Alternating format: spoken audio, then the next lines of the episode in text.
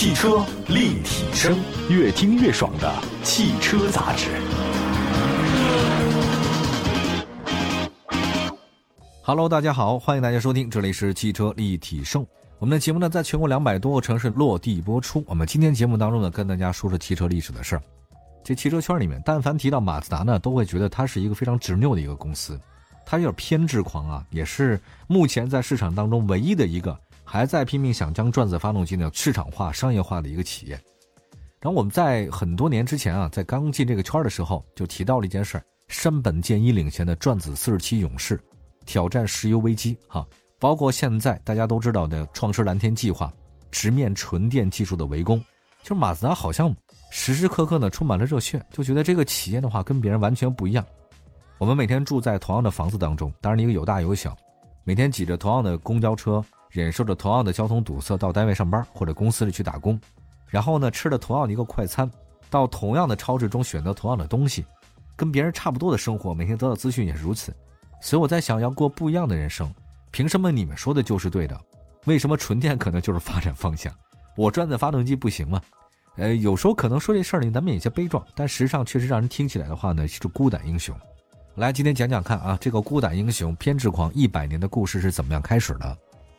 马自达一开始呢，它并不是做的一个汽车企业，它是软木公司。后来呢，到汽车工业，再到了第一台的机动三轮车，乃至到现在的马自达这个品牌。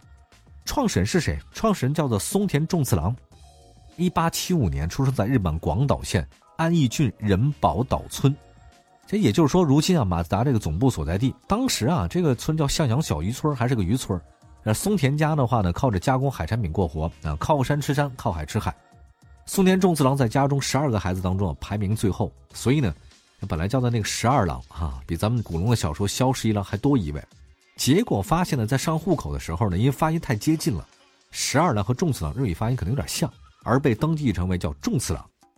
在松田重次郎三岁的时候，作为家里的支柱的父亲松田和吉因病去世，家中呢只能靠妈妈和兄长在外打工勉强维持生活。因此啊，这个穷人家的孩子早当家，重次郎呢很早就学会独立生活了。十岁的时候开始帮家人的大哥们做事，到了十三岁的时候，他就特别喜欢看铁匠打铁啊，他就树立了一个要做好一个铁匠的理想。跟咱们现在小朋友不一样了，现在大家一想说我的未来梦想是什么？当明星啊，当网红啊，这个梦想好像多一点啊。那么，在一八八八年，他离开了家乡，来到了日本的大阪，决定了找一份打铁的工作养活自己。他第一份工作还就是打铁，在一家呢叫做藤村的铁匠铺呢学习了四年的机械制造技艺。之后呢，他离开了藤村这家作坊啊，凭之前的技术，先后到日本的海军和陆军的军工制造厂工作。凭借这个工作经验啊，他其实还挺开心的。他决定说：“哎呀，我这经验不错了，也很爱学习。同龄人当中啊，他还算是技术比较好的。他决定开始自己创业。你也知道，这家里呢也不太富裕，白手起家。但是有一个问题，就是金子总会花光的啊，不是是金子总会发光的。他认识一个人叫做东屋恒吉，其实这个人也原来是他的一个上司，就是他之前的一个老领导。东屋恒吉这个人呢，觉得哎，小伙子你不错嘛，他长得也挺帅的，一门手艺也很好。”于是呢，将这个重次郎招为婿养子，那跟重次郎差不多。东屋恒吉他本家呢也在长崎，也算是都有手艺人啊。只是呢，东屋恒吉啊也相信未来呢不是说我们家的这种糖果店的生意啊，是机械的世界。所以呢，他也来到大阪。来到大阪之后呢，正好手下就是松田重次郎嘛，这俩人就哎，谁看谁得挺对眼。他觉得能在松田重次郎身上看到自己当年的影子，于是开始帮他。这一年，松田重次郎二十岁，由他的曾经的老板东屋恒吉出资，借了一件五百平方米的厂房，雇了五十名工人，叫做东屋铁工所。也很简单，松田重次郎，你也不要松田了，也成为我的半个儿子，以后你叫东屋吧。好景不长，这个他们俩的这梦想是很美好，但现实很骨感。合作没多久以后的话呢，因为管理不善，不到一年，这个工厂就解散了。这创业啊，真的没有一开始就成功的。你一开始成功，然后走上人生巅峰上市的，还真的挺少。第一次创业失败之后呢，东屋恒吉呢是承担了所有损失。毕竟啊，松田重次郎这个是咱的女婿啊，所以呢，他就把他送到了三菱造船厂，你再深造吧。其实那个时候，日本的三菱造船厂呢，可谓相当于现在的美国 NASA 啊，这个水准很高。而松田重次郎的眼光很独到，在那个三菱长崎造船所。专门建造万吨以上的大型舰船，这个也是当时三菱所有高精尖级的集大成的一个地方。那么松田重次郎在自己跟自己的岳父创业失败之后，又重新回炉，再到三菱去学习。那么有个幸福的烦恼呢，就摆在他面前了。你看啊，这个松田重次郎经常收到来自大阪他养父的信件，你赶紧回家吧。这个松田重次郎呢又不忍拒绝，但是呢自己又很想在三菱多学习学习，怎么办呢？他心有不甘，到底怎么办呢？我们休息一下，一会儿告诉大家。汽车立体声，今天汽车立体声讲马自达的故事。松田重次郎开始创业失败以后，结果呢到三菱去进修，三菱呢在长崎造船厂，可他的养父呢在大阪，他养父让他回来，那怎么办呢？松田重次郎呢还算重情义。倒是返回了大阪，不过他也说了自己的想法。哎呀，我这次回来不是想跟你共享天伦之乐的，我呢不想跟你混了，咱取消收养关系，我也不是你的续养儿了，我也不想当你女婿了，也不想当你儿子了，不想倒插门了。这东屋恒吉啊，在深思熟虑了好几天以后，对仲次郎说：“好吧，我知道了，收养关系取消了，你可以去实现你的理想，不过这次一定要成功。”而且东屋恒吉还真的没有为难他。还给他精神上的支持啊！你说，这个事儿呢也是挺奇怪的。一般来讲，我养你这么长时间，给你好吃好喝，之前咱俩创业你还赔了，我还鼓励你。你说人的心得有多大？反正搁我我是不太行。哈哈。那你要说这个东屋恒吉啊，真的是挺重情义的。他这次呢，真是改变了他的一生。而且东屋恒吉也跟他说了，说没有核心技术的工厂是不会长久的。你要想有自己的这种独到的地方，你有独门的绝技。那么就在松田重次郎自己单独发展之后，他也根据自己多年的经验，研究出了一个非常独家的一个产品，叫做松田式泵啊，就是那个水泵的泵，松田式泵，自产自销，并将自己家的这个松田制造所发展成为松田石泵合资公社，他也开始自己创业了。那么在一九零九年的七月三十一号，当时日本大阪呢发生一场北至大火的严重火灾，大概一点二平方公里内的超过一万户的居民受灾。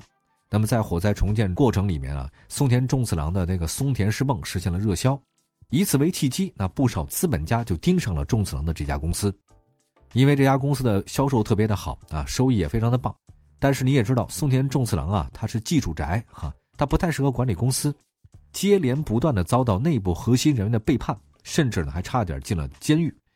哎呀，创业真的是不太容易的。那前一段时间我也看各种电视那个商战连续剧嘛。这个叶谨言大家都知道嘛？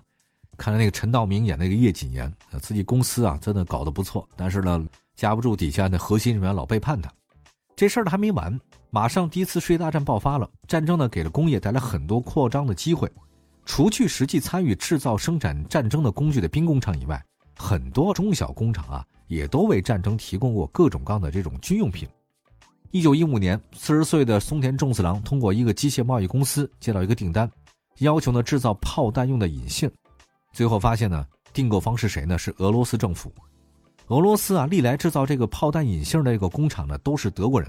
那一战开始以后，因为敌对状态，原先的人回到德国，生产停滞了。当时呢，松田重次郎接到订单，一共是四百万个引信啊，总价值一千多万日元，这个对他来讲呢是非常有诱惑力的。然后呢，松田重次郎为了确保订单的生产，在这大阪啊，这买了很多土地建造新工厂。他把所有的批发商的库存的机床都买下来，结果一夜之间，大阪这个所有的工厂剩余的都成了松田重次郎，确实很有手笔啊。从这点上来看呢，一般来讲啊，就是胆大心细啊，有策略，这个才是很多人成功的。比如这个订单呢给我的话，我就不敢接啊，然后钱还没到，先投入不少，这未来有很多不确定因素，但他就敢玩这个事儿。其实发展到这个时候，那四五十岁的松田重次郎呢，也算是大阪的一个商界的翘楚。但是，正如刚才所说的，他是个基础宅，管理上的经验呢确实不太够。员工呢一下增加到四五千人，松田这个原来的小小的公司啊或者工厂出现了各种各样的问题。他只关注机械制作，你这个天生就是矛盾的，就是技术跟管理上呢有的时候并不能完成统一，严重分歧。于是呢，在一九一七年三月份，松田重次郎辞去职务，从大阪回到了家乡广岛。这事儿没过太久，一九二三年的九月一号，这个又发生了一次改变松田重次郎的机会。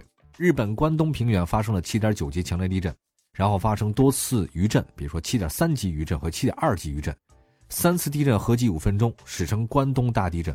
这个地震呢，对日本乃至世界的影响都是严重而深远的。灾后重建的日本对兼顾便利性和载重功能的交通工具有着极大的需求。那于是这个松田重次郎呢，他就发现这个商机了。你这个人很厉害，很敏感，他对能赚钱的机会不会放过。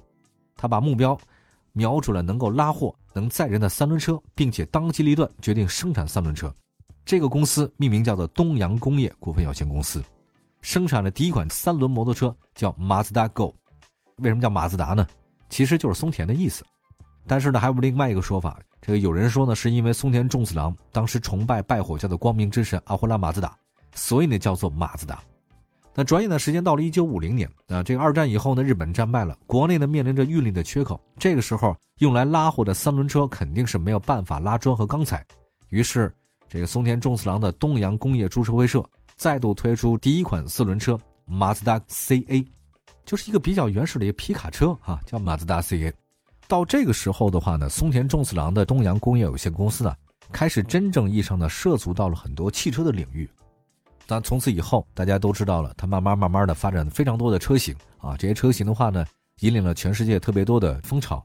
不过有一个事儿，大家现在提到马自达的话呢，都觉得它那转子发动机是非常领先的。那么我们这个话题留在下次节目，就是马自达为什么这么格外的重视转子发动机？而其他的那些大型的汽车企业，不知道这件事儿吗？还是他们认为转子发动机有什么其他的问题呢？只有它一个这么执拗的发展，它到底是出于什么样的目的呢？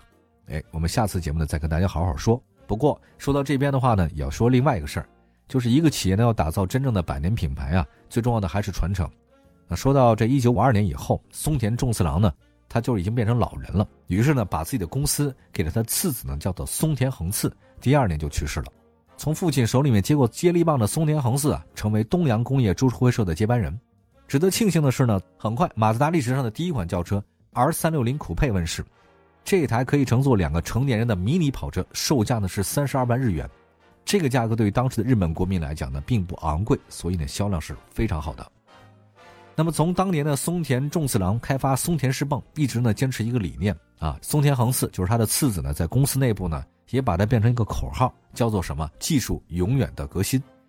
说到这儿的话呢，我自己倒有一个大胆的想法，为什么转子发动机不会是在丰田，或者说是在本田，亦或者说日产，而必须是在马自达？